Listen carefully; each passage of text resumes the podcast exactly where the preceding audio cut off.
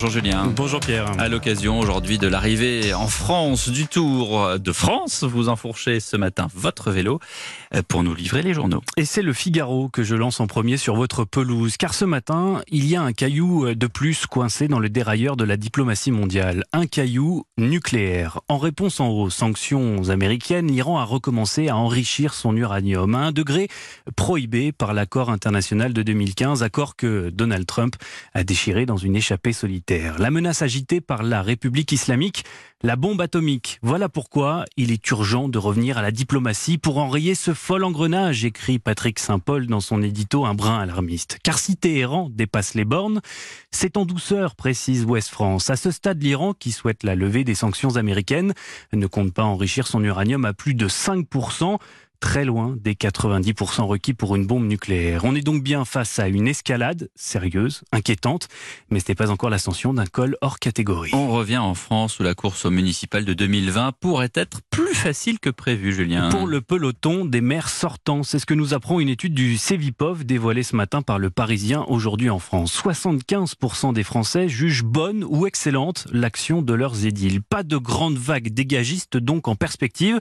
telle qu'on en a connu lors des deux dernières dernière municipale, en tout cas dans les villes petites et moyennes. Et ça, c'est l'effet crise des gilets jaunes, explique le directeur du CEVIPOF. Elle a montré combien les maires étaient considérés comme les rouages indispensables de la démocratie.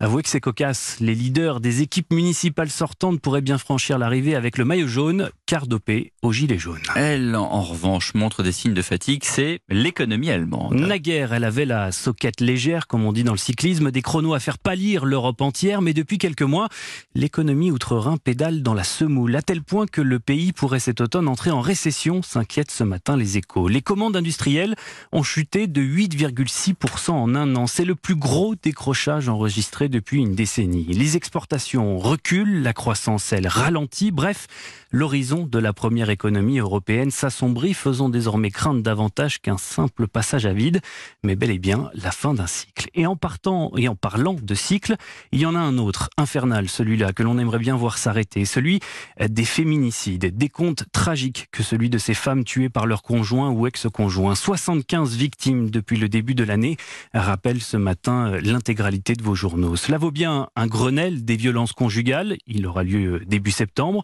Cela vaut bien également des excuses publiques. Mesdames, la République n'a pas su vous protéger, a écrit sur Facebook le président Macron.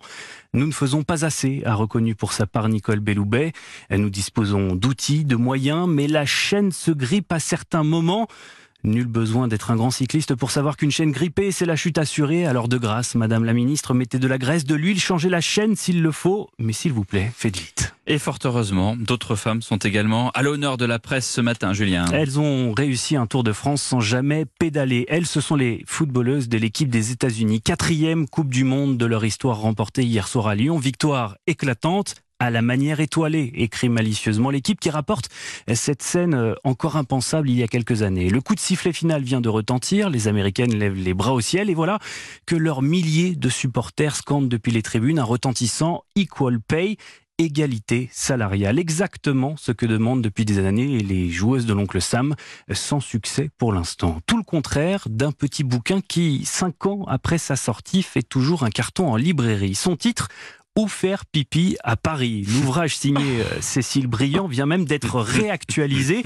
C'est dire son utilité, écrit dans le Figaro Jean-Pierre Robin, qui peste contre la pénurie de toilettes publiques dans la capitale. On en compte aujourd'hui à peine plus de 400, dérisoires pour une ville de 2,2 millions d'habitants et accessoirement euh, première destination touristique mondiale. Les touristes, justement, qui aujourd'hui serrent les cuisses pour les plus endurants, payent un café qu'ils ne boiront même pas pour utiliser les toilettes du bar ou joignent à l'agréable en montant dans les énormes bus panoramiques qui sillonnent la capitale. Bus équipés de WC. Problème, la mairie de Paris en a marre de ces énormes convois de touristes qui, à défaut de boucher les toilettes publiques, bouchent le trafic. Merci, c'était la revue de presse de Julien Pierce. Pierre de Villeneuve sur Europe 1.